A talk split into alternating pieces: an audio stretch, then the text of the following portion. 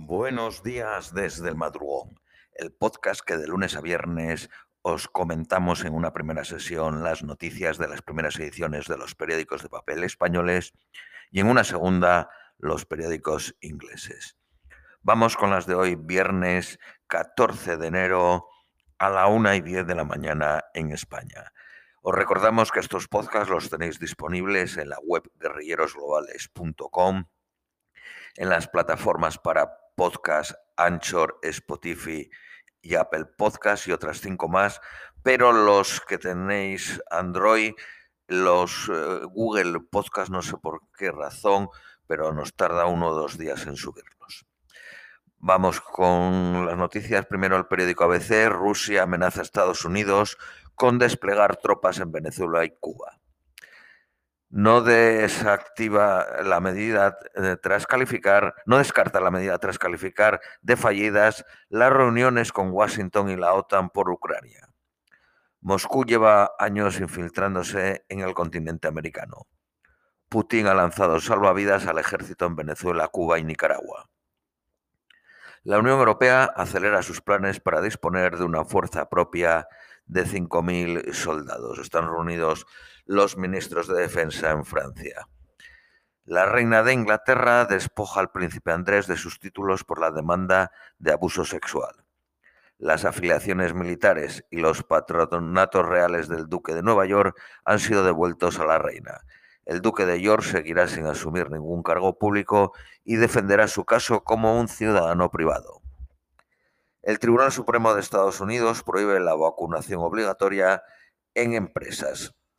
Aún así, permite a Biden que imponga la inoculación a 17 millones de sanitarios.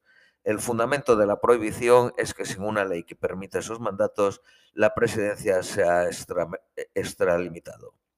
Los jueces progresistas replicaron que es precisamente el Ejecutivo el que debe intervenir en emergencias sanitarias como estas vacunar a los trabajadores de empresas de más de 100 trabajadores hubiera afectado a 84 millones. Mientras ha estado en vigor ese mandato, se han vacunado cientos de miles de empleados. Protestas en Francia por el caos educativo del COVID. Según los sindicatos, la huelga fue seguida por el 75% de los 870.000 maestros y profesores franceses. El Banco Central Europeo cree que la escasez de materias primas seguirá al menos hasta julio. El chavismo utiliza el bufete de Baltasar Garzón para querellarse contra la abogada que denuncia al régimen.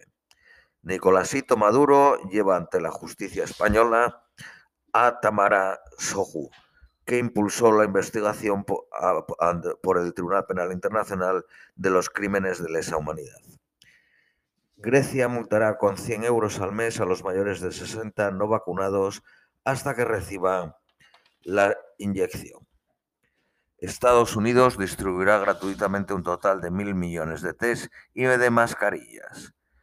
El virus de la enfermedad del beso, origen de la esclerosis múltiple, abre la puerta a nuevos tratamientos y prevención. Es la enfermedad neurológica crónica más habitual en adultos de entre 20 y 40 años en Europa y Estados Unidos, especialmente en mujeres. Periódico El País. los demócratas avanzan en su plan para la reforma electoral en Estados Unidos. El presidente Biden presiona a los senadores de su partido para que voten unidos. Rusia ve en punto muerto la negociación con la OTAN por Ucrania el Kremlin advierte de que eliminará las amenazas inaceptables a su seguridad. La cuenta atrás de una posible censura contra Boris Johnson. El Comité 1922 de los conservadores mantiene en secreto el número de cartas de no confianza contra el primer ministro. Con 54 cartas se activa una reprobación interna.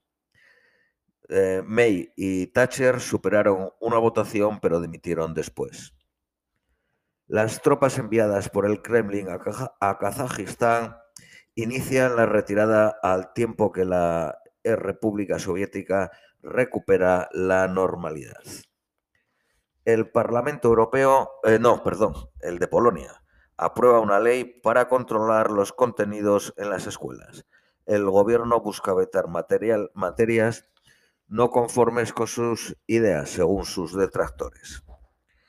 China potencia en Marruecos su proyecto de nueva ruta de la seda. Rabat busca impulsar la red ferroviaria y Pekín tiene interés en una planta de gas. La, colaboración china ha sido clave para inmunizar al 63% de los marroquíes. La escuela francesa va a la huelga por los constantes cambios de protocolos de COVID. Bruselas niega la necesidad de vuelos fantasmas para salvar derechos aéreos. Los bancos norteamericanos Goldman Sachs y JP Morgan estiman que la inflación rondará el 40% en el 2022 en Turquía. Periódico Cinco Días. Openbank logra el mejor año de su historia con 325.000 nuevos clientes que le permite alcanzar 1.700.000 de ellos y está presente en España, Alemania, Portugal y Países Bajos. Bizum movilizó en 2021 26.000 millones de euros de 19 millones de usuarios. Prevé llegar este año a 23 millones de usuarios. Bitnovo y Eurocoin instalarán 100 cajeros de criptomonedas. España se situará como primer país de la Unión Europea en dispositivos de monedas virtuales. Renault prevé vender, solo coches eléctricos en Europa en 2030. Bruselas veta la fusión de los constructores de barcos gaseros Hyundai y Daewoo. Ortega, el dueño de Indetes de Zara, paga un récord de 800 millones por un complejo de oficinas en Toronto, Canadá.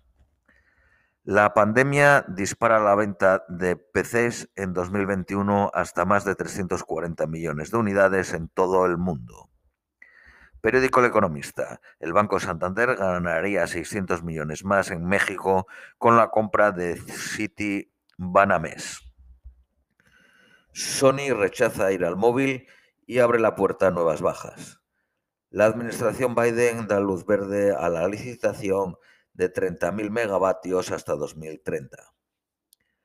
España matricula 15 veces menos vehículos eléctricos que Alemania. En Francia se venden casi 7 veces más vehículos eléctricos y en Italia dos veces y medio. A partir del sábado, ningún test de antígenos podrá tener un precio superior a los 2,94 euros. La producción láctea crece el 8% en los animales expuestos a imágenes de realidad virtual en una granja de Turquía. El ganado puede creer que pasta en bucólicos prados. Periódico La Vanguardia. El FBI detiene a un líder ultra del asalto al Capitolio. El cabecilla de los Oathkeeper está acusado de conspiración sediciosa. Vamos con las noticias nacionales españolas. Periódico ABC, las comunidades autónomas se ahorrarán una fortuna de dinero. El plazo que tenían los profesionales sanitarios para reclamar por su desprotección ante el virus prescribió hace meses. El presidente de Castilla-La Mancha evita reprobar al ministro Garzón pese a sus críticas al ministro por atacar al sector cárnico. Hacienda sigue sin incluir líneas gratuitas de atención al cliente. Sanidad aprueba la tercera dosis para mayores de 18 años y la cuarta para inmunodeprimidos. Periódico El País. Ciudadano denuncia a Mañueco por uso electoral de medios institucionales en favor del Partido Popular en las elecciones de Castilla y León. El Poder Judicial expulsa al juez que conspiró contra Victoria Rosell, juez en excedencia y actual delegada del Gobierno contra la violencia de género. El juez Salvador Alba tiene 10 días para ingresar en prisión y cumplir seis años y medio. Vox pondrá trabas en las comunidades autónomas al derecho al aborto y a la eutanasia. El fiscal del Constitucional actúa contra Ortega Smith por las 13 rosas. El parlamentario de Vox sostuvo que las jóvenes republicanas fusiladas en 1939 torturaban, asesinaban y violaban vilmente. Los eh, votantes de Junts son los únicos que piden priorizar el proceso, dice el CIS catalán. El Tribunal Supremo condena a la escaldesa de la Muela, en la provincia de Zaragoza, a 11 años de cárcel por irregularidades en varias operaciones urbanísticas. un 40% de los hospitalizados con COVID habían ingresado por otras causas. Periódico La Vanguardia, ofensiva de los varones del Partido Popular por el reparto de los fondos europeos.